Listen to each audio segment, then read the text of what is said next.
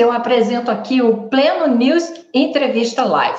Hoje, nessa segunda-feira, dia 24 de agosto, a gente tem sim a presença de mais um convidado especial.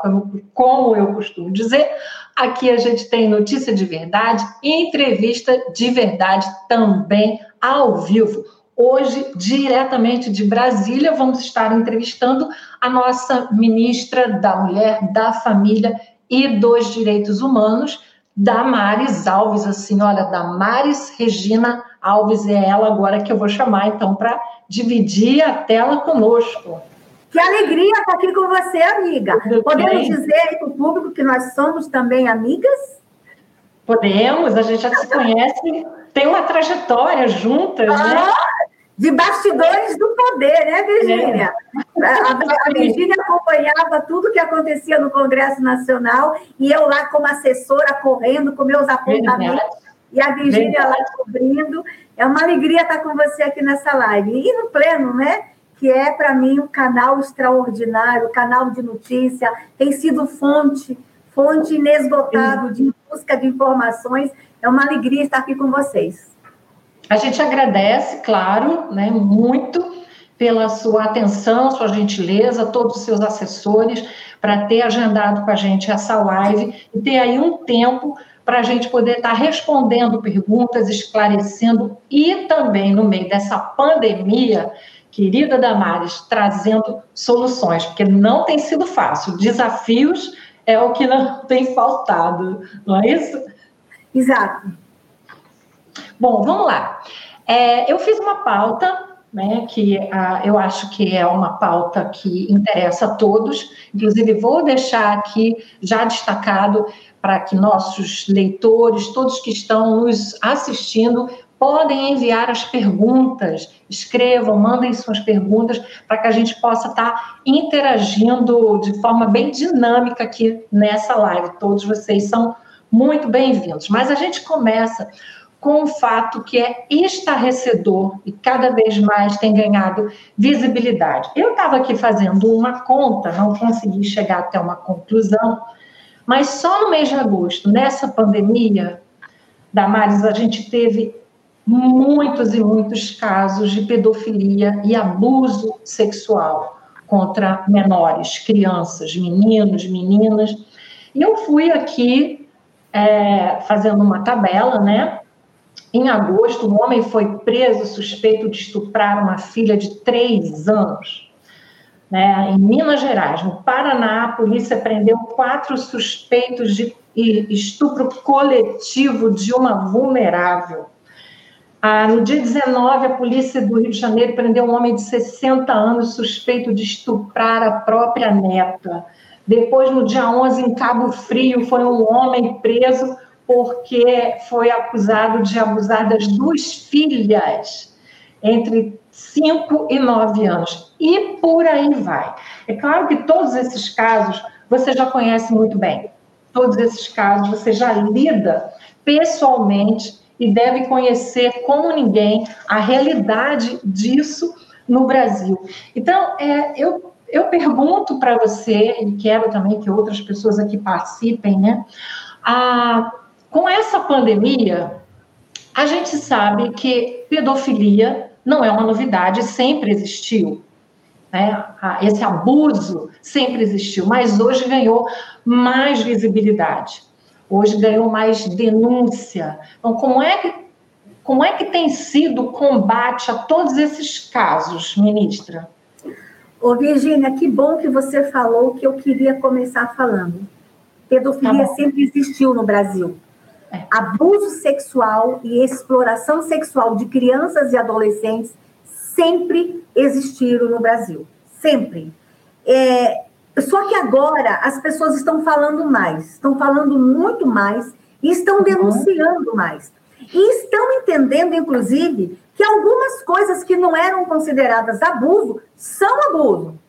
Estão entendendo, inclusive, que algumas situações que eram normais, brincadeira de criança, iniciação normal de criança, as pessoas estão começando a ter a consciência que são abusos e começam a relatar e começam a denunciar, e a gente tem visto aí a sociedade se manifestando mais. Mas assim, ô, ô Virgínia, o abuso sexual é uma realidade no meu país. A pedofilia, ela é uma realidade no meu país. Mas vamos aqui fazer uma, um, um, vamos aqui fazer uma conversa bem séria.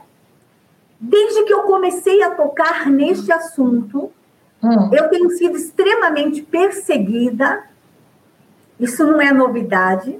Nas últimas semanas, o que eu tenho sido perseguida, o que eu tenho sido atacada, e eu avisei ao Brasil que eu continuaria sendo perseguida. Cada vez que a gente tenta avançar nessa pauta, a minha vida vira uma confusão. Eu sou acusada de tudo. Começo a criar as mais variadas denúncias e calúnias contra a ministra para me tirar do foco, para me desmobilizar, para me desmotivar a continuar nessa luta em defesa da criança.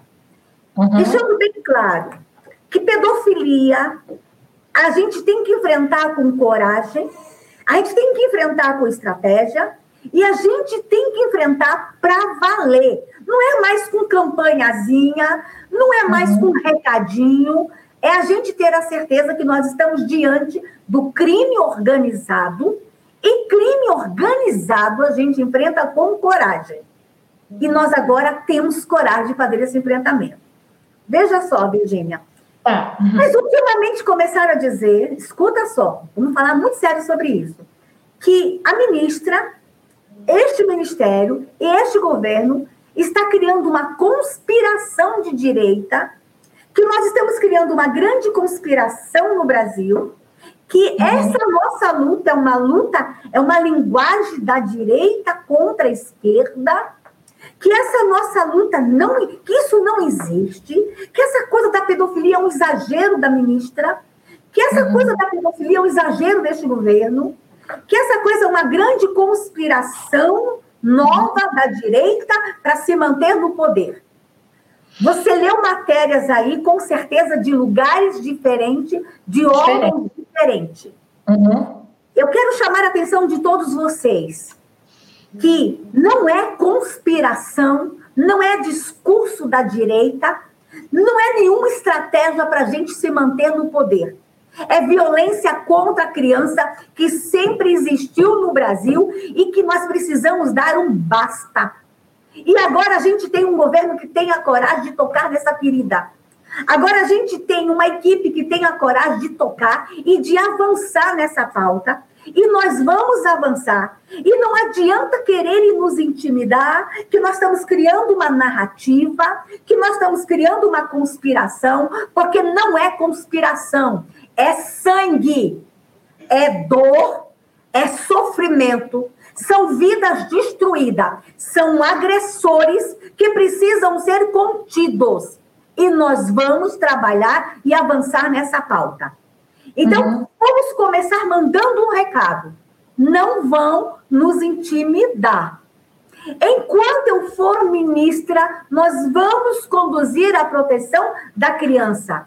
E nós vamos fazer o enfrentamento a essa violência e a todas as outras. Que fique claro, Virgínia, que não é só uhum. essa violência contra a criança, não.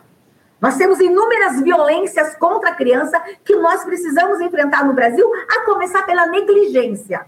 Mas a violência uhum. sexual, ela precisa ser enfrentada. E nós vamos enfrentar com coragem. Porque a violência sexual, Virginia, ela não termina no ato, ela começa no ato. E quem está uhum. falando sobre violência sexual não é uma ministra que leu nos livros é. ou que aprendeu na faculdade. É, quem está falando sobre violência sexual é uma sobrevivente da violência sexual. Tu acredita, Virgínia, que eu já li até post dizendo, olha só a loucura, que eu estou usando a máquina do Estado para descontar as minhas frustrações pessoais. Que como eu fui ferida, eu tenho ódio e eu quero me vingar dos pedófilos. Tu acredita uhum. nisso? Para me desqualificar, para desqualificar o trabalho do Ministério e para nos colocar um freio, inventam as terríveis teorias. Hoje, por exemplo, Virgínia, nós estamos, estamos sendo atacados por uma mídia que já não merece confiança, que nunca mereceu confiança nos últimos anos. totalmente de, de, de uma ideologia, de um viés ideológico, dizendo que o nosso Disque 100 não funciona e que o governo Bolsonaro desmantelou o serviço de proteção da criança. Todos os dias um ataque. Semana passada eu fui matéria em tudo que é jornal, que daqui nesse ministério saiu um vazamento do nome da menininha que foi estuprada lá no interior do Espírito Santo. Todos os dias um ataque. Mas a violência sexual tem que ser enfrentada. E aqui, Virgínia, não é só enfrentamento também ao crime organizado. Nós vamos uhum. ter que fazer um enfrentamento também na conscientização, chamando a escola para esse debate, chamando as igrejas, os professores de escola dominical, chamando a sociedade, chamando todo mundo. É hora de todo mundo se unir e proteger as crianças. Nós vamos fazer esse enfrentamento com sabedoria, com Sim. estratégia, sem medo, mas pensando muito longe. Proteger uma geração inteira é isso que nós estamos dispondo aqui no Ministério, viu, Virginia? É, eu acho que é um assunto pesado, né, que precisa ser enfrentado, esclarecido. E a gente estava conversando aqui antes de entrar ao vivo que a, a, nossa proposta aqui, como veículo de comunicação, Pleno News, é também fazer um serviço de utilidade pública, trazer a voz da ministra para que a gente chegue a soluções. E nós cremos que uma das soluções é esclarecimento, é levar conhecimento às famílias e às pessoas sobre o que de fato acontece. Quando a gente vai é, começar a dissecar, analisar a pedofilia, eu mesmo hoje estava fazendo alguns estudos e ah, você me ajude, por favor, né? A, a, a, a pedofilia ela acontece independente de classe social, de credo, de raça. Ah, acontece em lugares que você nem imagina e de pessoas que você jamais espera. Então, uma bandeira que tem sido levantada dentro de casas, de famílias, é vigiem seus filhos, cuidado com seus filhos. E a pedofilia não é apenas feita, estava vendo aqui, por homens com relação a mulheres, mas também mulheres com relação a homens e homens com relação a meninos. Então, esse contexto, né, que é um contexto é, dramático, né, contra fatos, não há argumentos, como leitora colocou aqui, ou seja, não, não tem como a, uma, uma ministra não agir diante de toda essa realidade, não é verdade? Mas eu, eu fui procurando analisar a, as estruturas de um pedófilo, né? o que leva uma pessoa a, a transgredir dessa maneira, a atacar dessa maneira, como o caso, por exemplo, do alemão que foi pego com uma superestrutura de filmagem para vender, né, para aliciar crianças. Então, isso é muito louco, doentio. Por quantos anos ele estava fazendo isso? Conta aí. Há quantos anos? Então, hoje. E parece que ele estava fazendo isso há 30 anos. Se foi esse alemão que foi preso recentemente, Exatamente. mais de 20 anos que ele fazia isso. Então, quantas gerações ele estava fazendo isso? É o Klaus Quantas vidas? 73 ele... anos. Ele oferecia de 30 a 50 reais para as crianças. Ou seja, pornografia infantil. Como não combater isso?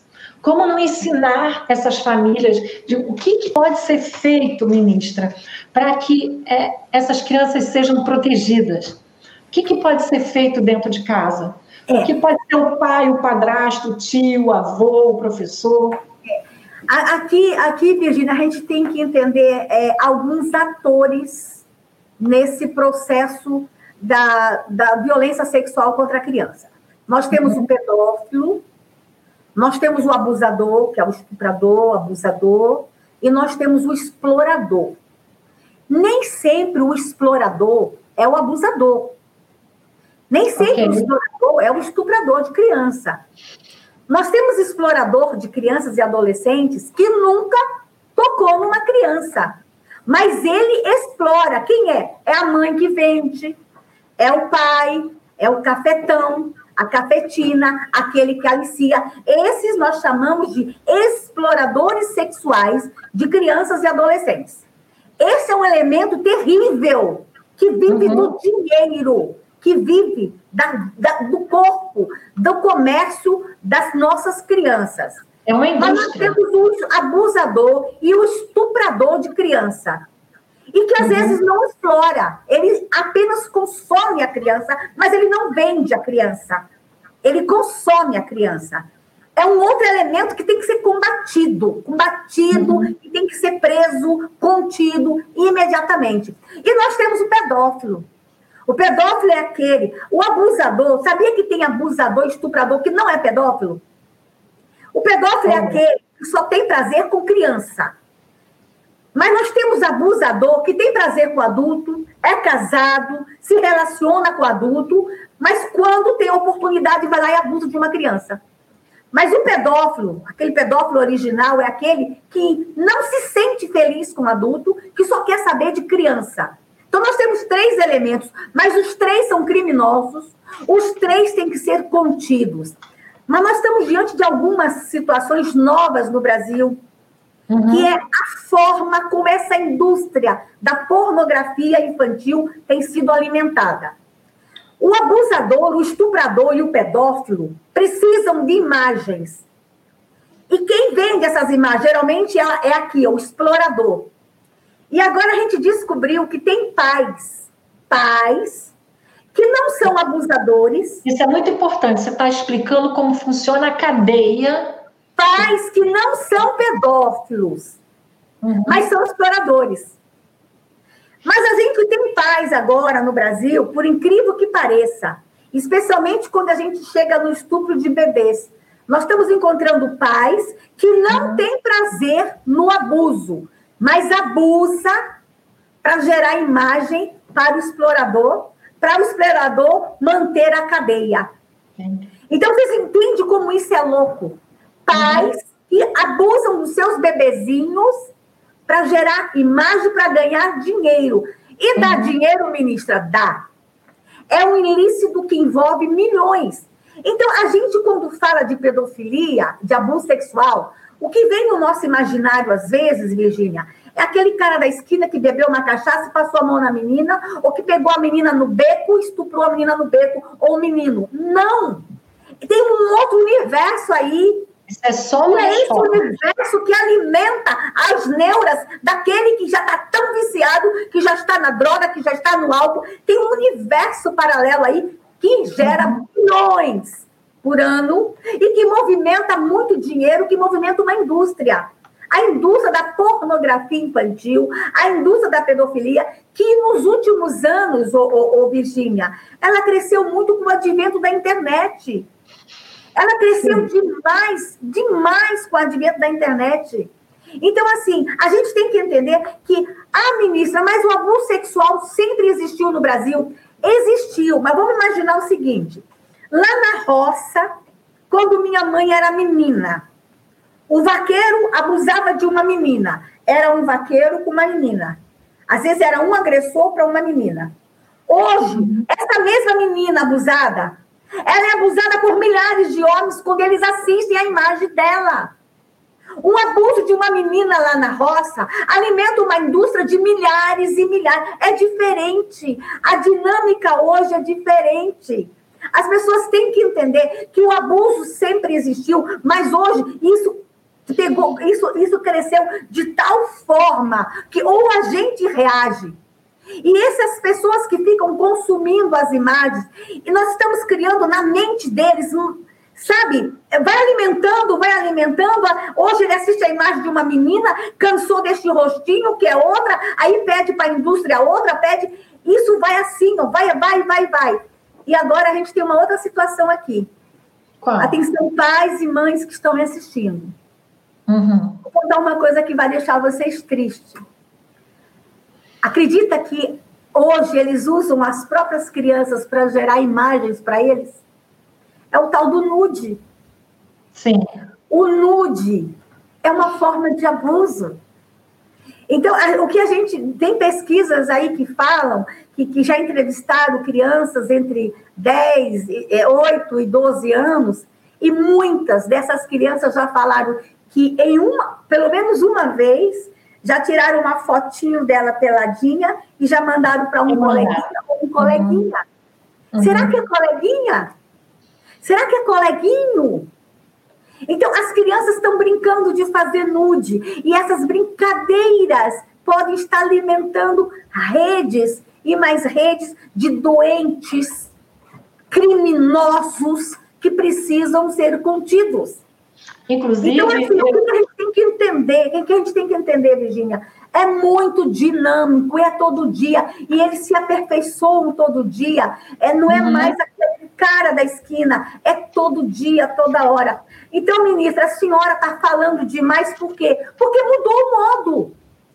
Como uhum. eles estão crescendo muito, a gente tem que falar mais sobre isso. Ministra, isso é assunto de governo? É. Sim, é assunto de uma ministra de Direitos Humanos? É. Porque aqui está a Secretaria Nacional dos Direitos da Criança e do Adolescente. E, é, cabe a nós a proteção da infância. Aqui está a Ouvidoria Nacional dos Direitos Humanos. Bom, gente, se eu tivesse no Ministério da Agricultura, eu não estaria falando sobre isso, mesmo tendo sido abusada. Eu estaria falando de soja. Se eu tivesse, ah, a senhora só fala isso porque a senhora foi abusada. Não, é porque é obrigação de minha pasta. Entendam, eu não estou usando a máquina por causa da minha frustração. Se o presidente me tirar dessa pasta e me colocar, por exemplo, lá na pasta do esporte, eu vou falar de esporte. Se o presidente me tirar daqui e me colocar lá na pasta da agricultura, eu vou falar de soja. Mas eu estou na pasta de proteção da infância. Querem que eu fale sobre o quê? Mas, sobre mas, a NASA? Vamos, sobre vamos analisar. Vamos analisar, Damares, querida. Há muitas pessoas, elas não têm ideia de como essa máquina, essa indústria, essa cadeia funciona. Eu me lembro que, acho que há dois, dois anos, você me deu uma pauta sobre o estupro de bebês, quando eu estive em Brasília. Quantos anos? Uns dois anos. Olha quanto tempo a gente já conversa sobre isso. Eu não era nem Aí, ministra. Não, não era ministra, eu comecei a investigar. E você chorou na minha frente, lembra, Delinha? Como você ficou mal. Como não chorar. Sim, uma jornalista tem que se indignar com isso, mas começamos a trabalhar essa pauta, foi uma pauta é, que nos deixou muito estarrecidos como mídia, e a gente foi se aprofundando, e é exatamente isso.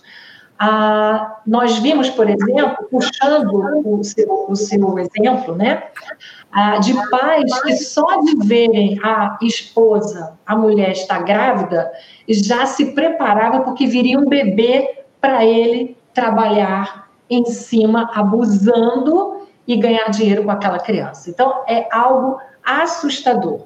Então, se tem alguém fazendo, ótimo, ou, seja, lutando por isso, alguém botando a boca no trombone, alguém gritando em defesa dessas crianças, porque, no geral, nossa sociedade, a nossa família quer ser esclarecida sobre isso, que existe.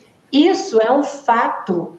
É, inclusive, meus estudos de hoje foram em cima de plataformas de games games estão cheios de pedófilos, né? São os games. e é interessante também esclarecer, é, você melhor do que ninguém para evidenciar isso, a diferença entre a pornografia adulta e a infantil. A adulta é consentida, é um adulto que quer, que assume. A criança não. Ela vai à força, ela é, ela é aquilo é imposto a ela.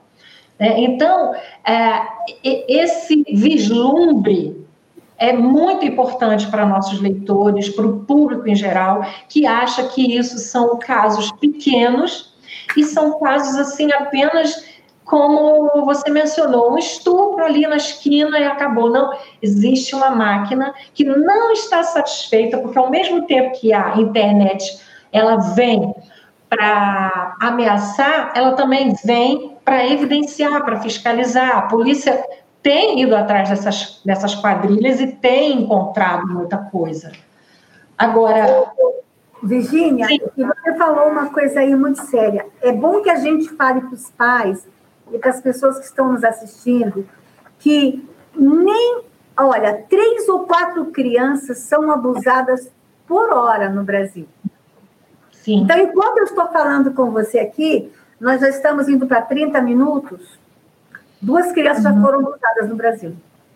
E é bom a gente lembrar para os pais o seguinte: que nem sempre o abuso é com sangue, é o estupro.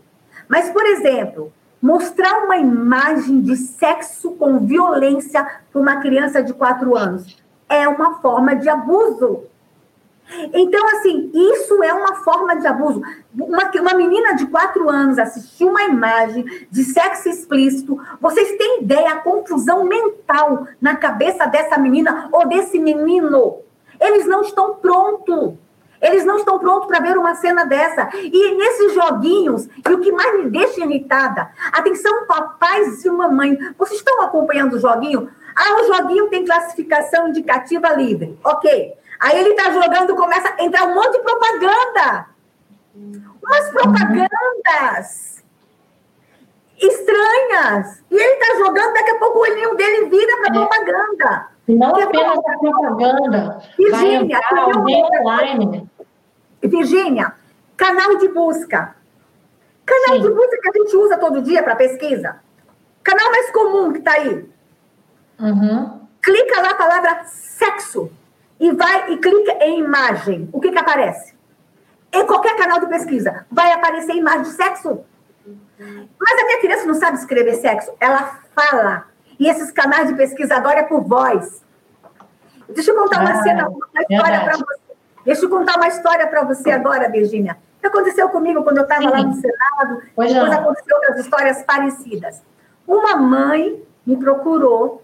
A menininha dela tinha seis para sete aninhos e ela tinha o cabelo comprido e queria fazer trança embutida, sabe trança?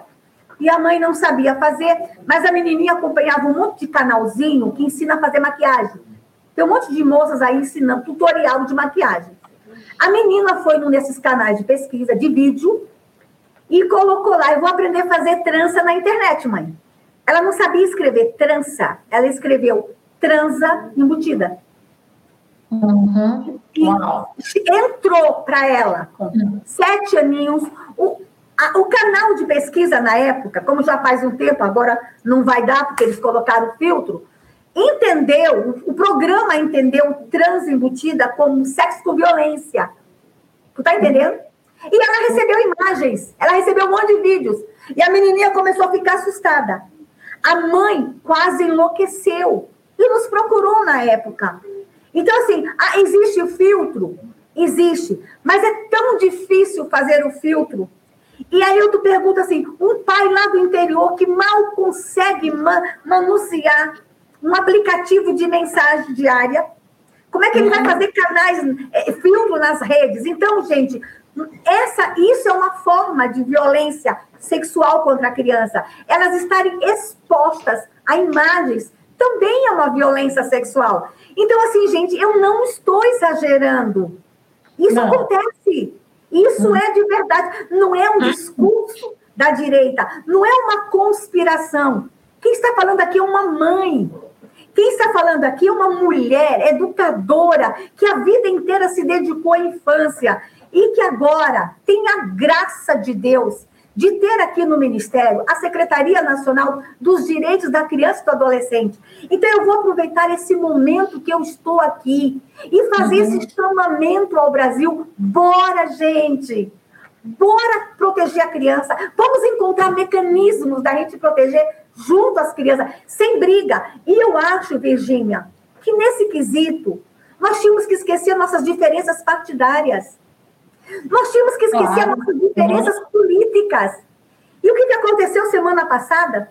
Eu fui vítima só de perseguição política. Os partidos de esquerda se, se alvoroçaram em fazer requerimento de convocação uhum. da ministra, que defende criança. E, e era só confusão, politicagem pura. Nesse quesito infância, ô Virgínia, Eu acho que a gente tem que esquecer a diferença política, religiosa, ideológica. Todo mundo tem que dar as mãos e a gente junto encontrar uma solução. Ou a gente defende as crianças, ou a gente defende. Mas o que a gente tem Nós não temos uma você... opção B, não temos uma opção B. Você, você não tem medo dessas críticas? Eu vou te fazer uma pergunta aqui que uma de nossas leitoras mandou. É se você alguma vez pensou em desistir de ser ministra, tal é a perseguição. Pensei, ó, foram duas vezes que eu pensei, ministra, ô, Virginia. Uma vez foi quando colocaram o rostinho ah, da minha filha é, em evidência, quando me acusaram de ter sequestrado a minha filha. Olha a loucura, Virgínia. Acusaram que eu fui na aldeia da minha filha e tinha sequestrado ela. Quando o Brasil inteiro sabe o trabalho que eu faço com crianças indígenas há anos, há décadas.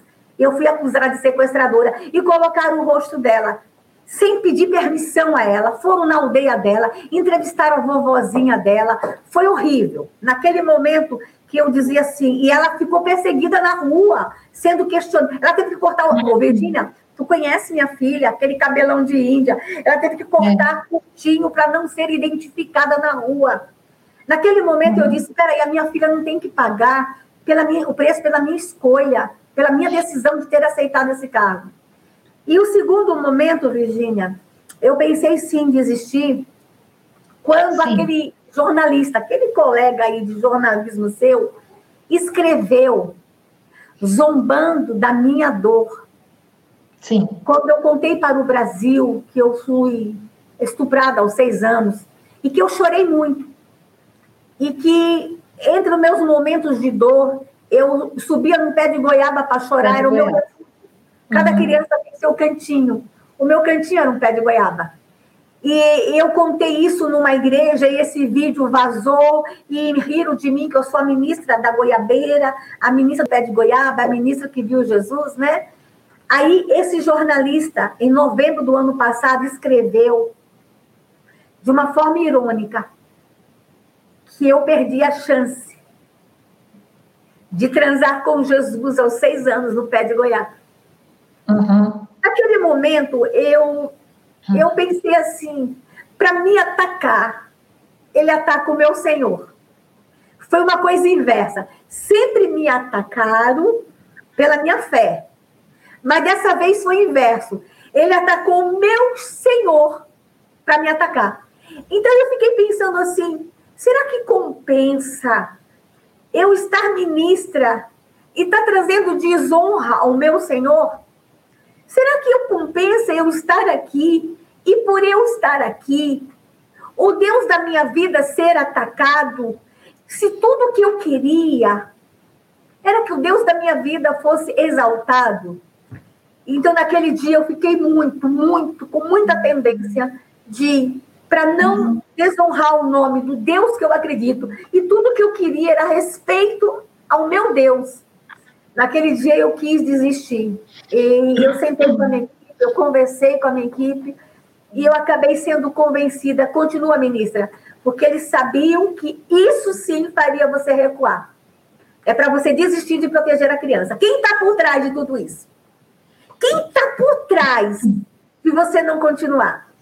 Será que nessa indústria tão poderosa que está por. que esses jornalistas não têm ideia que eles podem estar sendo usados por uma indústria bilionária? Acho que eles não têm nem ideia disso. Então, é, foram essas duas vezes que eu pensei em desistir. Mas agora eu continuo, fico até quando o meu presidente confiar no meu trabalho. Quem manda nesse cargo é o meu presidente, esse homem que eu admiro, que eu acredito, eu acredito no meu presidente. Nós temos um homem extraordinário como presidente da República, um homem autêntico, um homem sensível. E quando ele me convidou, Virgínia, ele queria uma mulher nesse ministério, porque é o Ministério da Mulher. Mas uma mulher não é só por ser mulher. Ele queria uma mulher aguerrida, que tivesse todas essas lutas. São oito secretarias. E eu me identifico com as oito secretarias. E uhum. eu agradeço demais ao meu presidente de ter me dado a oportunidade de, de, de, de, estar conduzindo essa pasta. Esse homem que eu admiro, que eu confio, e um governo que eu acredito. Eu acredito demais nesse governo. E se não acreditasse, já tinha pedido para sair. E vou ficar até o dia que o meu presidente e o governo como um todo entender que eu estou fazendo um bom trabalho. É, eu, eu, como pleno aqui, como jornalista, a gente fica é, muito feliz de ver alguém lutando por essas causas e que essa pessoa tenha experiência, né, saiba é, de fato o que é passar por tudo isso. É, porque é muito fácil falar e muitas vezes só na teoria. Mas é, que bom, você continua, tem muito trabalho pela frente. A gente só pode desejar aqui, mais uma vez, como veículo de comunicação de esclarecimento, que esses pais, essas famílias, tomem posse de um conhecimento maior para entender que pedofilia é real, pedófilo não tem cara de pedófilo, ele está em qualquer lugar, quanto mais próximo, mais perigoso. E aí eu parto para uma outra questão, uma outra abordagem aí, desejando que todos os pais, famílias que estejam nos assistindo, fiquem mais ligados em todos esses aspectos citados pela ministra, mas queria que uh, você falasse agora sobre a sua opinião uh, com relação à castração química. A gente tem um problema. Houve um estupro, uh, seguido de morte ou não, né? é um crime que hoje é, é hediondo, no sentido de que não é perdoado, nem dentro de celas, nem dentro de penitenciárias. Então, um estuprador, o que se faz? Tem muitos que pedem pena de morte e agora a discussão sobre castração química. Qual é a sua opinião? Virgínia, é, a castração química ela vai resolver a violência sexual contra a criança? Eu digo para você que ela não vai resolver. Ela pode ajudar a conter, a causar algum, a, a, a, algum impedimento. Mas eu quero uhum. explicar o seguinte: semana passada nós soubemos de um caso que aconteceu lá em São Carlos, na minha cidade, no interior de São Paulo, de uma criança de um ano que foi perfurada com um objeto. A castração uhum. química, quem lê sabe que ela inibe a ereção, inibe a, a, o desejo. Mas o predador, ele tem madeira, garrafa, ferro, pau. O predador de criança, o cruel, ele vai usar outros instrumentos. Então a gente tem que entender que a nossa esperança para conter o agressor de criança não pode estar numa castração química. Hum. Eu, não, eu não vou opinar sobre isso, eu não vou militar nem contra nem a favor, mas eu não quero que a sociedade pense que no momento em que a gente aprovar a castração química, está tudo resolvido no Brasil. Não está. Uhum. Por favor, sociedade. Por favor. Isso não é a solução para os nossos problemas. A única solução para os nossos problemas. Então, eu faço essa discussão com o Brasil, eu faço, é, é eu, eu chamo a atenção para isso, é, a gente vai ter que caminhar em programas de conscientização, de educação, em, prevenção, em lugares mais seguros. É, por exemplo, é, a, a gente teve a notícia agora, aqui em Brasília, de um rapaz que foi preso quinta-feira, que ele trabalhava numa creche e ele era pedófilo. A seleção de quem trabalha Uau. com criança, quem dirige transporte escolar, as igrejas que estão aceitando pastores sem ver a vida pregressa. Então, tem uma série de coisas que a gente vai ter que nos preparar como sociedade para proteger a criança. A igreja começar a empoderar a criança, ensinando a criança a se defender. Então, assim, ah, aprovou, o Congresso Nacional aprovou a castração, está todo mundo protegido. Não é só isso. Uhum. Okay? É importante a gente esclarecer, porque o Pleno até fez uma matéria sobre isso, mostrando como se faz, o que acontece, o processo, né, para que o leitor, para que as pessoas possam tirar suas conclusões e verificar, bom, é, o que, que, pode ser feito. Né? Mas existe sim é, uma polêmica, né? Vai dar resultado, vai trazer resultado, ou não vai resultado, não vai trazer resultado. Acho que o mais importante é que os pais cuidem mais dos seus filhos, né? É, prestem mais atenção na, na, no que os filhos estão fazendo, aquilo que a gente estava comentando aqui no início, né? É, de tentar proteger as crianças. E aí eu te pergunto, ah, o que fazer para denunciar? A gente tem hoje o Disque 100, né? quais são os instrumentos que o Ministério tem para não apenas prevenir, denunciar e tratar desses casos? Veja só, gente, é, a, a, nós temos um canal extraordinário no Brasil para denúncias, e a denúncia não precisa ser a vítima apenas que faça, ou a uhum. família da vítima. Qualquer pessoa pode denunciar uma situação suspeita de violência sexual, de abuso, de exploração sexual, de pedofilia, ou qualquer tipo de violência contra a criança, que é o nosso Disque 100. A gente ainda chama de Disque 100, porque ele nasceu, antigamente era o telefone, 100, discava, né? Era o Disque 100, discava. Mas hoje ele não é só telefone. A gente percebeu, Virginia, que as pessoas falam pouco no telefone. Então, hoje, o nosso Disque 100, ele é em forma de aplicativo. O aplicativo, ele é de graça. É Direitos Humanos Brasil, qualquer pessoa pode baixar. E pelo aplicativo vem uma novidade extraordinária. A pessoa pode Sim. tirar foto, pode botar imagem, pode juntar documento. Nós também temos por meio ótimo, de chat, ótimo. Uhum. meio de chat, pelo nosso site, Direitos Humanos, no site do Ministério de Direitos Humanos, barra ouvidoria. Então, nós temos ali o chat para conversar conosco. Nós temos também agora, por meio do Telegram, e nos próximos dias, por meio do WhatsApp. Então, o Disque 100, que era discar, ele agora é de diversas formas. E a gente também uhum. inovou agora, Virgínia, bem interessante, que até a comunidade surda pode falar conosco por meio de vídeo chamada. Inclusão. Uhum. Então, assim, isso é muito bom, porque a gente está ampliando o canal. E, inclusive, quem ah. quiser falar conosco no Disque 100 pelo Telegram, é Direitos Humanos Brasil BOT, B-O-T. Procura aí no Telegram, é, é imediato, é instantâneo, a gente responde. Ah, o canal está pronto 24 horas, inclusive o, tele, o telechamada em Libras é 24 horas, uhum. e assim, e de qualquer lugar do mundo.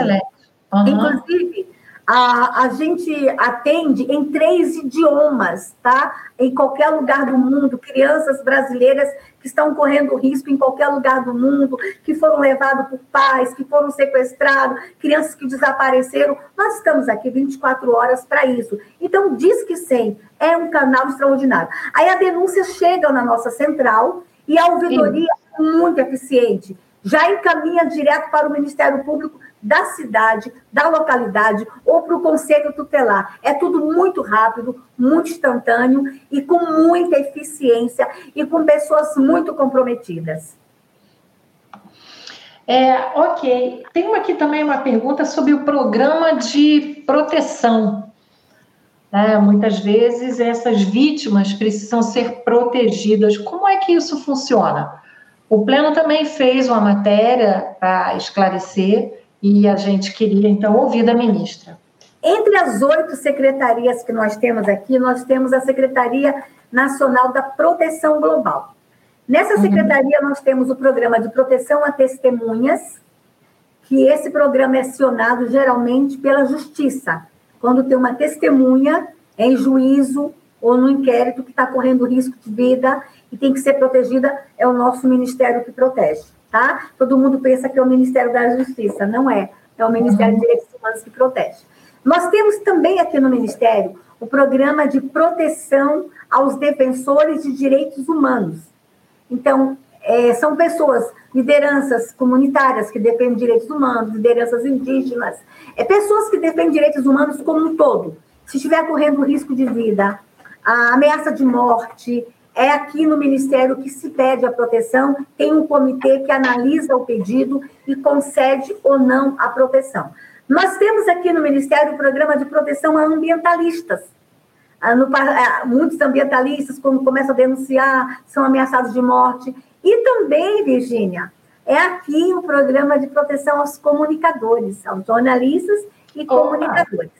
Então, assim, é nesse ministério que se protege. Agradecemos. Mas, veja só, temos Sim. um outro programa que não é nessa secretaria, é na Secretaria da Criança e Adolescente, que é chamado PPCAM.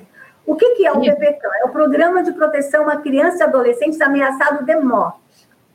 Hum. Então, essas crianças ameaçadas de morte, que são, por exemplo, testemunhas de um processo, ou que presenciaram uma cena de agressão, um, uma cena de tráfico, de homicídio, essas crianças e adolescentes são protegidas diferente no programa PPCAM, na Secretaria da Criança e Adolescente. Então, nós somos o Ministério da Proteção da Vida, da proteção dos direitos. Então, é um ministério que trabalha com inúmeras pautas. Uhum. É, isso tudo é interessante que as pessoas tenham acesso, né? Sabendo, o, o Pleno faz diversas pautas, mas nada melhor do que ter uma entrevista ao vivo com a nossa ministra para poder explicar para a gente. Vamos falar de uma outra pauta também que é preocupante. É uma pandemia da Mares dentro de outra pandemia e que sempre existiu, que é a violência doméstica, que é, é também um tipo de pandemia e que se agravou é, nessa temporada nossa aí de coronavírus, é, que ainda ah, não conseguimos sair né, desse ciclo e isso tem sim preocupado, atingido muitas mulheres que estão em isolamento dentro de casa com seus companheiros, a, que estão debaixo de um ambiente de estresse muito grande, que estão muitas vezes sem poder sair para pedir ajuda. Então, eu sei que o Ministério lançou em maio campanha, a gente tem a campanha da mão com a, a, a cruz, a, o, o, o, sinal vermelho, a gente também divulgou isso, mas fale como é que é tratar de tantos casos também de violência doméstica, violência contra a mulher. Você percebeu que esse ministério é um leque, né? Eu costumo falar, Virginia, que nosso ministério ele trata do alfinete ao foguete, tudo, né?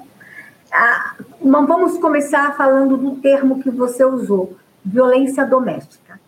Certo. Quando a gente fala de violência doméstica, as pessoas só pensam na mulher. Eu quero falar da violência doméstica como um todo, Virginia.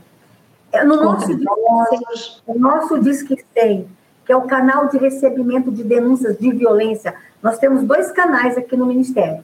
O Disque 100 e o Ligue 180. 180. O Ligue 180 é só violência contra a mulher. Toda violência contra a mulher. Mas o Disque 100 é violência contra criança, idosos, pessoas com deficiência, igualdade racial, indígena, LGBT, todos os tipos de violência. Então, eu vou ficar lá no Disque 100 ainda, depois eu vou para o Ligue 180. Okay. No Disque 100, a primeira maior violência registrada é contra a criança. E aqui, Virginia, deixa eu fazer um parêntese. A maior violência registrada no Disque 100 é a violência sexual? Não.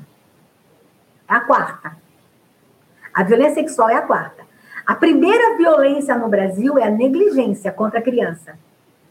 A segunda é a violência psicológica, a violência física e a quarta é a violência é, sexual, tá? Então, a gente bate muito na violência sexual. Aí você fala assim, mas a senhora acha que é a quarta? Talvez ela seja subnotificada, tá? Por isso que ela é quarta. Nas nossas ligações, ela é a quarta. Por isso que eu bato muito, porque ela é subnotificada. Mas veja só, negligência, violência psicológica, violência física, violência sexual. Então, a primeira violência é contra a criança. A segunda maior violência é contra idosos. E violência contra idosos é violência doméstica. Porque a maioria das violências contra idosos acontece no seio da família. E a maioria da violência contra a criança também acontece no seio da família. Então, violência doméstica é violência contra a criança, violência contra a mulher, violência contra o idoso. E a terceira maior violência, sabe contra quem? Pessoas com deficiências. Então, eu tenho uma cadeia aqui: criança, idoso, pessoas com deficiências. E todas essas violências, a maioria acontece no seio da família. E o que me deixa muito triste, o, quando eu penso na criança e no idoso. Na criança, Quem tinha que proteger, que são os pais, são os que mais agridem. O idoso, quem tinha que proteger, que são os filhos, são os uhum. que mais é, cabe uma grande reflexão sobre isso, né, Virginia? Cabe uma grande reflexão sobre isso. Mas uhum. veja, então nós temos aqui a violência contra a criança, contra o idoso, contra a pessoa com deficiência e a violência contra a mulher. Bem, a violência contra o idoso, eu gostaria de uma hora voltar aqui só para a gente falar sobre isso. Ótimo. E tudo que nós estamos fazendo para proteger idosos também cabe só o programa, só a violência contra a pessoa com deficiência, mas eu vou uhum. falar para você sobre a violência contra a mulher rapidamente. Ela cresceu muito na pandemia. A denúncia cresceu muito. Por exemplo, Virginia, no estado do Acre, nós temos números que apontam que na pandemia a violência contra a mulher cresceu 600% no estado do Acre. No Rio de Janeiro, passou Sim. de 53% durante o período de pandemia num todo, cresceu muito no Brasil. Nós temos estado no Nordeste que o feminicídio na pandemia cresceu 400%. E, e no que se deu isso? Foi só no Brasil? Não. A violência contra a mulher na pandemia, ela aumentou em todos os países do mundo. Por quê? Nós deixamos dentro de casa, na quarentena, a vítima e o agressor. A vítima e o agressor. Então, o que, que acontece? Foi muito ruim esse momento. Então, nós tivemos que nos prevenir, nos preparar para que a mulher tivesse coragem de denunciar. É aí que surge o aplicativo, o, o Virgínia. Porque se fosse só telefone, como é que a vítima ia ligar durante uma agressão ou quando ele estivesse dormindo? Ele ia ouvir a voz dela.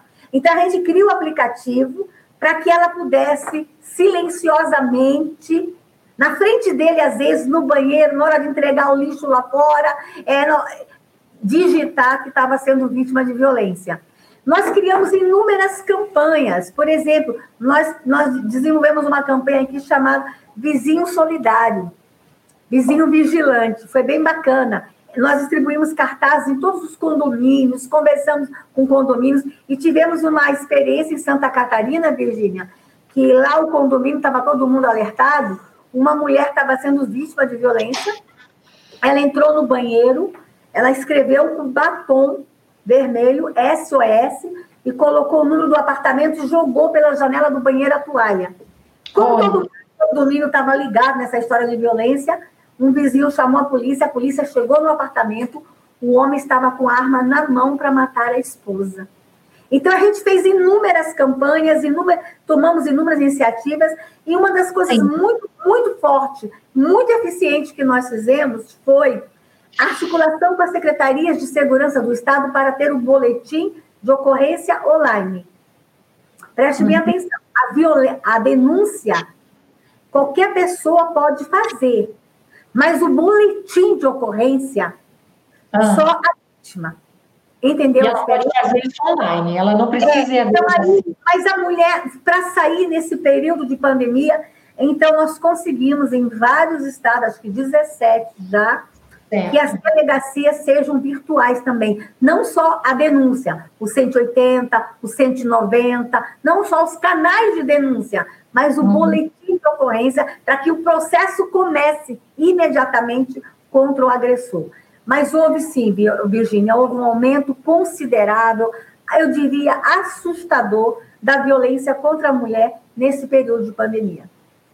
Deixa eu te perguntar uma coisa. É, gostei muito, acho que, é, por favor, é, as pessoas aqui que puderem estar compartilhando essas informações, ajudando pessoas. Se você conhece alguém que precisa de ajuda, isso é muito importante. Saber que existem vários canais e que é possível fazer a, a ocorrência online. É, ministra, aí eu pergunto: depois que essa ocorrência é feita, que a denúncia é feita, e que essa mulher então está aflita, porque pode sofrer uma represália, represália do companheiro, pode correr mais riscos, o que, que acontece? Quais são os desdobramentos dessa situação? Então, logo a ocorrência é feita, é feita é, uma análise do caso, é feita para saber se ela deve ou não ter imediatamente uma medida protetiva. O que, é a medida protetiva? Ou é o afastamento do homem do lar, ou é a retirada dela do lar, ela é enviada para casa de parentes ou para abrigos. Então, a medida protetiva, o nome já fala, é uma proteção da vítima e, e geralmente da criança também. E agora, Virginia, posso te contar uma coisa super interessante? Conta! Essa é a primeira vez que eu vou falar no canal de comunicação. Tá ao vivo, você não, vai, você não vai acreditar no que eu vou falar, Virginia. Eu acho que eu vou ter que mudar o nome do meu ministério. É da mulher da família Direitos Humanos, eu vou ter que colocar dos animais também. Sabe por quê? Hum. Eu fui procurada por um grupo de proteção dos animais. E eu por que, que o grupo de proteção dos animais é. quer falar com a ministra da Mulher, né? Aí eles vieram aqui e disseram assim, ministra, a gente precisa muito falar com a senhora. Vocês têm que mudar essas medidas protetivas no Brasil. Vocês só estão pensando na vítima e estão esquecendo para trás os pets. Eu disse, como? É. Quando vocês vão na casa e tiram a vítima da casa, vocês deixam o agressor com um pet dentro de casa. Porque os abrigos, geralmente os abrigos não aceitam a vítima com pet. É lógico. É tão difícil ter abrigo, quanto mais abrigo. Olha o detalhe, né? Olha o detalhe. Aí vocês, vocês deixam o pet, aí esse agressor, para se vingar da vítima, começa a maltratar o pet. Nunca tinha pensado nisso, Virginia. Nunca pensei nisso. Ou então, assim, ele não maltrata, mas ele esquece de pôr a água, esquece de pôr a comida, ele sai para trabalhar, esquece o animal preso em casa. É. Então, eles disseram: sabe quantas vezes nós somos chamados para resgatar animais de mulheres que vocês estão protegendo e vocês esqueceram o pet para trás? Resultado, nós já temos uma das nossas casas da mulher brasileira, acho que a de Curitiba, já tem lá um quadradinho no pet também. Então, assim, são tantos desdobramentos, Virgínia, são tantos desdobramentos. Quer ver uma outra coisa que vocês não pensam, que a gente nem imagina? Quando a gente ah. tira uma mulher de casa, a gente leva para a casa da mãe, geralmente é a casa da mãe. Aí vem uma outra situação absurda. A sogra começa a sofrer violência do genro. A gente acaba provocando violência contra idoso para proteger uma mulher. Uhum. Então, Virginia, os nossos desafios são tão grandes. Enfim. Os nossos desafios aqui são muito grandes. Mas, assim, olha, é a hora que a denúncia chega, a gente imediatamente procura uma medida protetiva à mulher. E por que proteger a mulher? Ah, porque ela é mais fraca? É porque a mulher, neste caso da violência física, a gente é igual em direitos, a gente é igual em oportunidades, a gente é igual em dignidade. Mas quando chega no embate físico, nós não somos iguais. Então a gente é. tem que proteger a mulher. É a mulher. Uhum. Uhum. Então, é por isso que nós protegemos a mulher. Ah, vocês querem fazer uma guerra no Brasil entre homens e mulheres? Não. Nós obedecemos a biologia aqui. Uhum. Na violência física entre homem e mulher, quem tem que ser protegido é a mulher. Porque biologicamente ela é a mais vulnerável. A explicação é só biológica, não é ideológica, é biológica. Eu estava aqui com um índice do Fórum Brasileiro de Segurança Pública, né, o anuário de 2019, do ano passado, dizendo que 81,8% dos casos cometidos por, são cometidos por companheiros ou ex-companheiros, né? Mais de 60% dessas mulheres agredidas são negras né? E a, a mulher, uma mulher morta a cada oito horas, né? Um aumento de 22% com relação ao mesmo período do ano passado. Isso só registrado, fora aqueles que não, não têm uma, um registro de ocorrência. Então, é, é, é a mesma coisa que eu acho que a gente tem que despertar as mulheres para uma conscientização de que o agressor nem sempre tem um passado criminoso. Ele pode ser o príncipe, mas depois que ela entra naquele ciclo de apanhar e depois ganha um beijo, apanha e depois ganha um beijo. Isso também precisa, ministra, de uma reeducação, né? Sim, com certeza. Outra coisa que a gente tem que deixar muito claro, tem gente que fala o seguinte: ah, para que denunciar? Depois morre tudo mesmo? Aí, ó, denuncia. Ó, isso é uma grande inverdade. Até poderia uhum. dizer que isso é uma mentira. dos casos de feminicídios pesquisados, a maioria esmagadora não tinha uma medida protetiva. Não tinha, né? Então, uhum. nós temos que informar. A maioria esmagadora das mulheres que foram assassinadas nunca tinham feito um boletim de ocorrência. Então, uhum. atenção, mulheres. Não caiam nesse engodo. Não adianta denunciar. Morre do mesmo jeito. Isso é mentira. Denuncie. As medidas protetivas funcionam e o agressor pode ser contido sim. Agora, a Lei Maria da Penha, ou, Virgínia, ela prevê também, ela é um instrumento uhum. legal muito interessante. Tem muita gente que critica a Lei Maria da Penha, mas nunca leu. Deixa eu fazer um desafio aqui a todos que estão nos assistindo. Ah. Eu vou fazer uma pergunta. Quem já leu a Lei Maria da Penha do primeiro ao último artigo? Leiam. Também, também Virgínia, eu vejo muita crítica ao ECA. Eu vejo até crentes, muitos crentes cristãos, criticando o ECA. Os que criticam já leram o ECA do primeiro ao último artigo. Não passem a criticar aquilo que você não conhece. Procure agora na internet. Eu vou dar até uma dica aqui, ó. Vamos fazer o seguinte, o, o, o, vou fazer um desafio. Todos os desafios que eu faço a Virgínia, a Virgínia sempre atendeu. Cria no pleno uma aba sobre legislações, sobre legislações populares importantes. Coloca lá, Lei Maria da Penha, ECA, uhum. Constituição, Isso. Código Consumidor. consulta, para saber consulta, que existe uma... Para as pessoas acharem facilmente. Quando a pessoa quiser, eu quero ler o ECA, vai lá, clica, pode baixar do seu site, entendeu? Eu acho que o Pleno podia fazer isso. Leia aqui a, a é, tal legislação. Então, veja só, a Lei Maria da Penha tem um dispositivo na lei que fala sobre a restauração do agressor. Sim. Uau, ministra, a senhora está aqui falando de cuidar do agressor? Sim, está na lei. E isso já acontece no Brasil em alguns fóruns. E agora, o presidente Bolsonaro, esse homem incrível que governa essa nação, fez o seguinte: não é mais opção, é obrigação. O que, que é isso? É o seguinte: o cara vai lá e bate na esposa, agride, uma agressão leve, que não é prisão, não é tentativa de homicídio, ele agrediu. Qual que era a pena antigamente? Uma cesta básica, uma prestação de serviço para a sociedade. Aí tinha juiz que dizia o seguinte: ao invés de você pagar uma cesta, você quer pagar uma cesta ou quer entrar num grupo de recuperação, de restauração? Ah, não quero esse grupo, uhum. não, quero pagar a cesta. Pois agora, não é mais ele querer. Se o juiz der a pena, que a pena dele é participar de um grupo de restauração, ele vai ter que cumprir a pena de ir num grupo de restauração. E aonde acontece esse grupo? No fórum. No fórum, isso Quem que eu ia perguntar. faz esse grupo? Psicólogos, psiquiatras, assistente social. Não tem religião, não. Tem ciência. E esses grupos funcionam. Vou dizer uma coisa para você, Virginia. É uhum. É incrível. O agressor que passa pelos grupos de reflexão, que o fórum chama grupo de reflexão, sabe quanto é a reincidência? Quanto? Menos de 5%. Uhum. Por quê? Às vezes o que o agressor está precisando é né? tratamento. Por exemplo, Virgínia, o agressor que bebe no final de semana e bate na esposa. Por causa do efeito do álcool.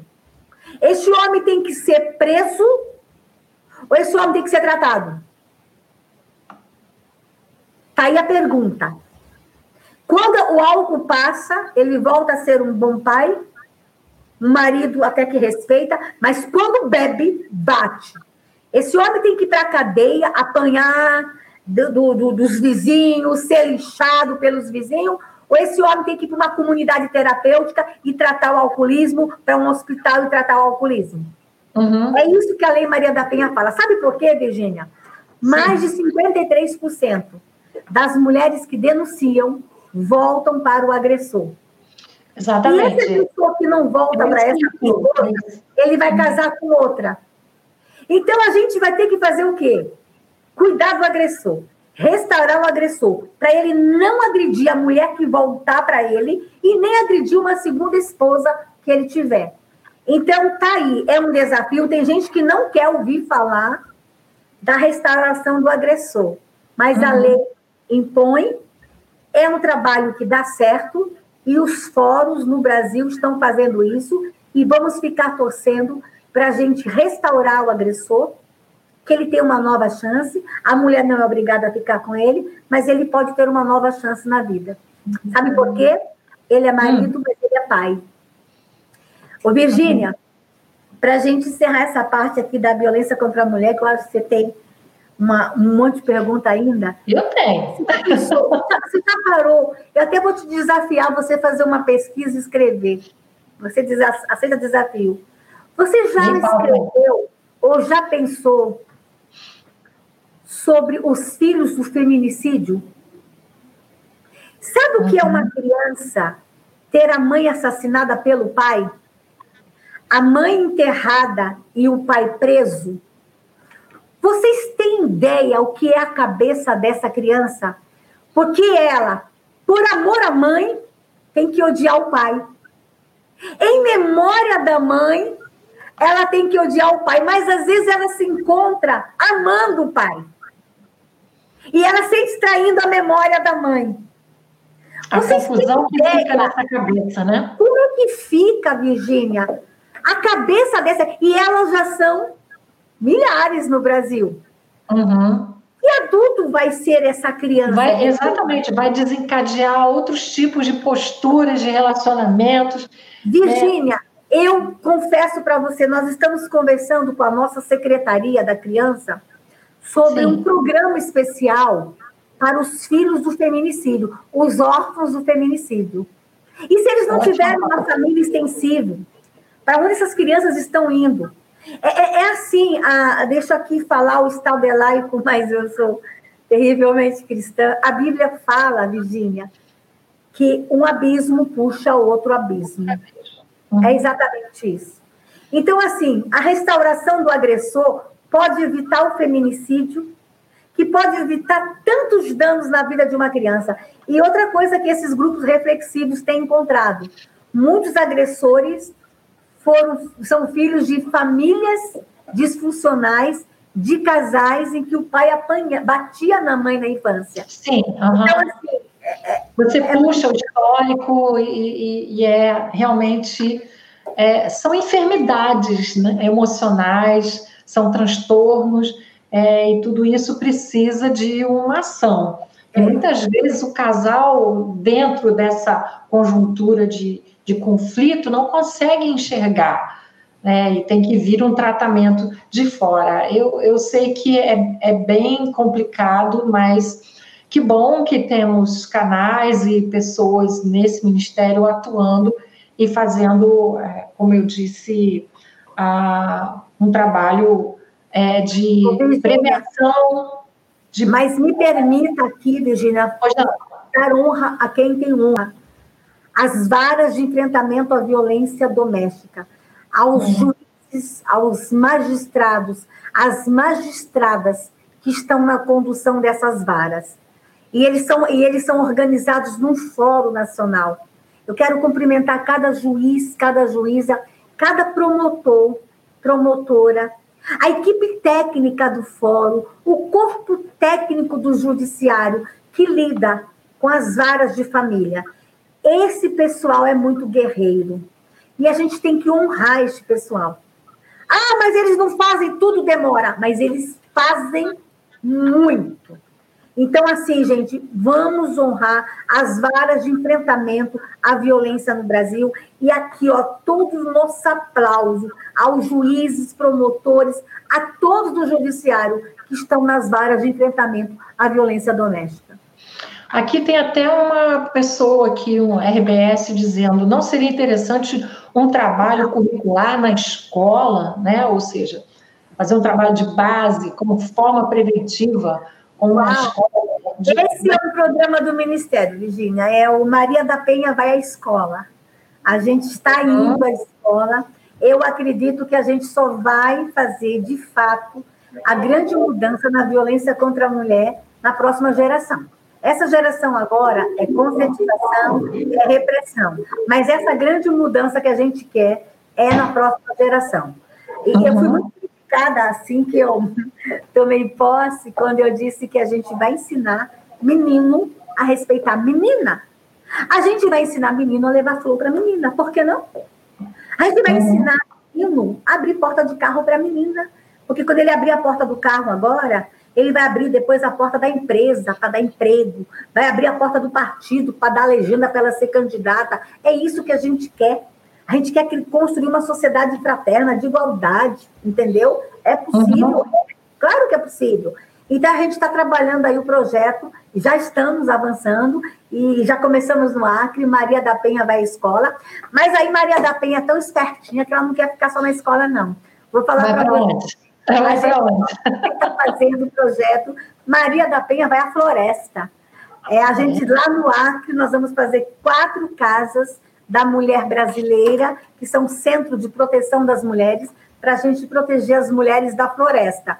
E já tem a ideia aí também de Maria da Penha vai à roça. Eita, esse vai ser bom demais. A proteção da mulher rural. E Maria da Penha vai à aldeia, que é a mulher que a mulher, a mulher indígena. Então, a gente tem inúmeros projetos, mas o Maria da Penha vai à escola. Esse ano a gente interrompeu por causa da pandemia. Então, a escola, floresta, a, escola, a aldeia, a roça e a aldeia. Roça e aldeia. Ou seja, vários contextos para poder proteger, resgatar, cuidar dessas mulheres, né? Muito bem pensado, parabéns mesmo. Olha, é, eu acho que uma pergunta aqui fundamental para que as pessoas estejam não apenas mais esclarecidas, mas também mais motivadas, como elas podem ajudar como sociedade, como família, a que tudo isso aconteça. A que pessoas, vidas sejam salvas, crianças sejam preservadas, infância né, a, a, velhice, os idosos. Nossa, é tanta coisa que a gente conversou aqui, mas como sociedade, família, é, igrejas, né, independente de credo, é, como ajudar para que tudo isso possa ser viável. Oh, Virginia, nós temos um slogan aqui no nosso ministério que é todo mundo cuidando de todo mundo. E nós estamos hum. trabalhando muito esse diálogo com a sociedade de que nós acreditamos que parte dos problemas, problemas da sociedade, a própria sociedade pode resolver. E de mãos dadas com o poder público. Então, a gente tem feito esse chamamento. Por exemplo, esse final de semana que foi esse final de semana tão frio no Brasil, como é Sim. que a gente amenizou o problema do frio? Não, deu, não dava tempo de criar abrigos num final de semana. Nós chamamos as entidades religiosas para irem acolher as pessoas na rua e levar cobertor, porque tem pessoas que não querem sair da rua e a gente tem que respeitar, é o direito de ir e vir. E foi um sucesso, Virgínia. A gente salvou vidas esse final de semana, acolhendo moradores de rua e levando agasalhos na rua. Então, o que eu quero dizer. Então, foi um sucesso. Na defesa da infância, a gente trabalhar no Brasil inteiro grupos de proteção da infância. Agora, nós temos um instrumento muito, muito valioso, que são os conselhos de direitos. Nós temos o Conselho de Direito da Mulher nos municípios. Participe dos conselhos. O Conselho Municipal dos Direitos do Idoso, e, para minha tristeza, mais de 3 mil municípios no Brasil ainda não organizou o Conselho Municipal dos Direitos do Idoso. É um conselho que ajuda o prefeito, o município, a cuidar dos idosos. Nós temos uhum. o Conselho Municipal dos Direitos da Criança. Não é Conselho do DELAR. É Conselho, a palavra já fala, é o Conselho que vai aconselhar o município a cuidar das crianças. O Conselho uhum. das pessoas com deficiência. Então, esse instrumento, ele é forte, poderoso, para que a sociedade se envolva com a administração pública para cuidar do nosso povo. Então, assim, tem muita coisa que a gente pode fazer junto, Virginia, mas muita coisa mesmo. É, por tudo que você está falando, eu acho que ah, existem caminhos para que o apoio aconteça. que muitas vezes as pessoas apenas assistem ou criticam, né, ou dão opinião, ah, mas se há uma forma de ajudar, ah, então eu iria para a prática. Como é possível ah, que a pessoa se envolva com esses conselhos? Nós não temos essa cultura, né, Damares? A gente uhum. meio que passa ah, ao largo de tudo isso. E eu estava lendo aqui, inclusive foi uma, uma informação do Ministério, que em menos de dois anos, 672 conselhos tutelares receberam equipamentos e automóveis, ou seja, estão se munindo. Porque a gente sabe que conselho tutelar, muitas das vezes, também precisa de apoio, de credibilidade, né, de, de, de, de, de um incentivo da própria população. Né? Mas eu, eu, eu sinto também que não é da cultura que as pessoas se envolvam para mexer nessas articulações, porque é uma, uma possibilidade, é aberto para todo mundo, não é? Então, eu dou a seguinte dica: procure é a, dica? a Secretaria de Ação Social do seu município. Tá. Vai, bate na porta. Fala assim, ó, a ministra Damares mandou bater aqui na porta e perguntar como eu posso ajudar a administração municipal a cuidar dos abrigos de criança, do conselho tutelar. O que vocês uhum. estão precisando? Bate na uhum. porta. A gente fica esperando o poder público nos dar. A gente nunca faz o caminho inverso. É, por exemplo, exatamente. as igrejas, por exemplo, a igreja bate lá, fala assim: o conselho tutelar não está precisando de uma tinta na parede? Não está precisando de uma reforma? Quer ver uma coisa que eu tenho falado?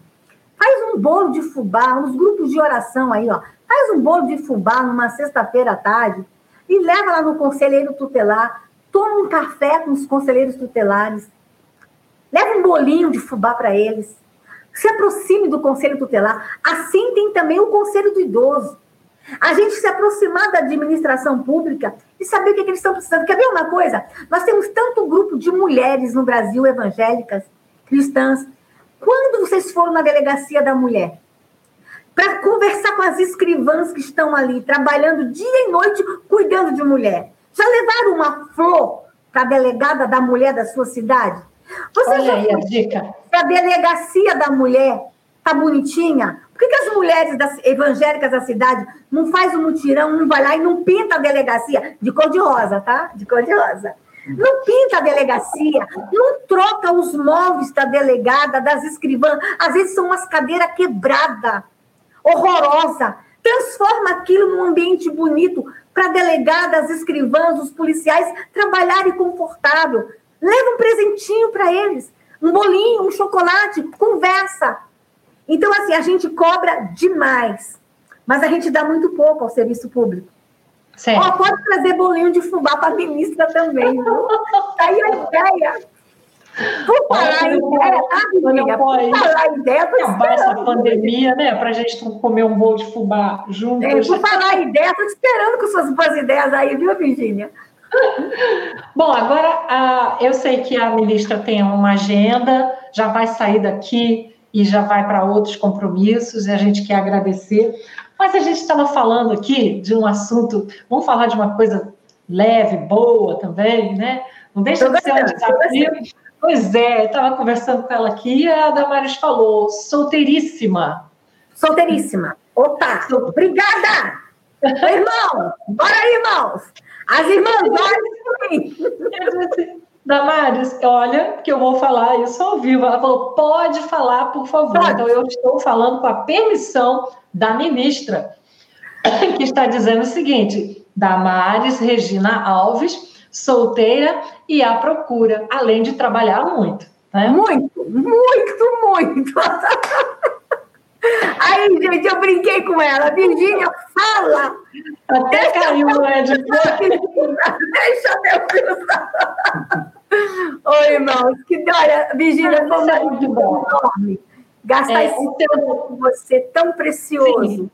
Que Deus te abençoe. Eu tenho um respeito muito grande a esse canal, pela forma como vocês conduzem a comunicação e pela forma de assim tão, tão extraordinária como vocês estão levando a informação com veracidade. Vocês confirmam antes, vocês respeitam os entrevistados. Obrigada, Virgínia. Obrigada a todos que fazem a família do Pleno News. Obrigada. E, e, e falo, Virgínia, muitas vezes vocês têm sido o nosso canal e fonte de busca de informação. Obrigada okay, pela dedicação de toda a equipe do Pleno News por ter se firmado como esse canal de confiança, de credibilidade no meio gospel, no meio cristão, na sociedade como um todo. Parabéns pelo trabalho que o, Glo, que, que o Pleno News está fazendo, que todo mundo aí está fazendo. Eu estou muito contente. Eu praticamente vi esse canal nascer. Eu estou muito feliz com o trabalho de vocês. Tá aí, ó. Vamos olha, orar olha o comentário. Vamos orar pelo futuro ministro da. Pelo futuro marido da ministra. Como dizer isso? Para! Mas vai ter que orar muito, irmão. Vai ter que orar muito. Tá ótimo. Damares, querida, muito obrigada. O Pleno é que se obrigada. sente muito honrado por ter também os nossos desafios. A gente também tem muitos desafios aqui, como mídia, fazendo jornalismo sério, a gente procura, de fato, empenho, compromisso de fazer a notícia de verdade aqui. Né? Obrigada Sabe mesmo. Qual vai ser a manchete? Sabe qual vai ser a manchete? Sabe qual vai ser a manchete qual, amanhã nos jornais? Qual, qual? Ministra pede marido ao vivo. e eu complemento, com muito bom humor. Com muito bom humor. Deus Obrigada. abençoe todos vocês e juntos, cuidando das crianças, dos idosos, Sim. das pessoas com deficiência, das mulheres, junto construindo uma nação próspera, uma nação solidária, uma nação fraterna. Que Deus abençoe vocês. Tchau, querida. Vou pedir Obrigada, licença aqui. Tchau. Até logo. Tchau. Muito bom, a gente teve mais de uma hora, quase uma hora e meia de live, muito produtiva, muito esclarecedora. Espero que tenha trazido para todos vocês informações. Eu acho que tem muita coisa que a gente não sabia, ah, muitos de vocês não sabiam, e a gente, como Pleno News, a gente quer continuar sendo esse canal esclarecedor. Vamos trazer muitas pautas. Ela já nos deu uma boa ideia de fazer uma aba falando sobre as legislações, por que não ter sim lá um local no pleno onde você vai poder fazer consultas sobre leis. Então continue com a gente, Plano News é notícia de verdade, entrevista de verdade também. Muito obrigada a todos, uma boa noite.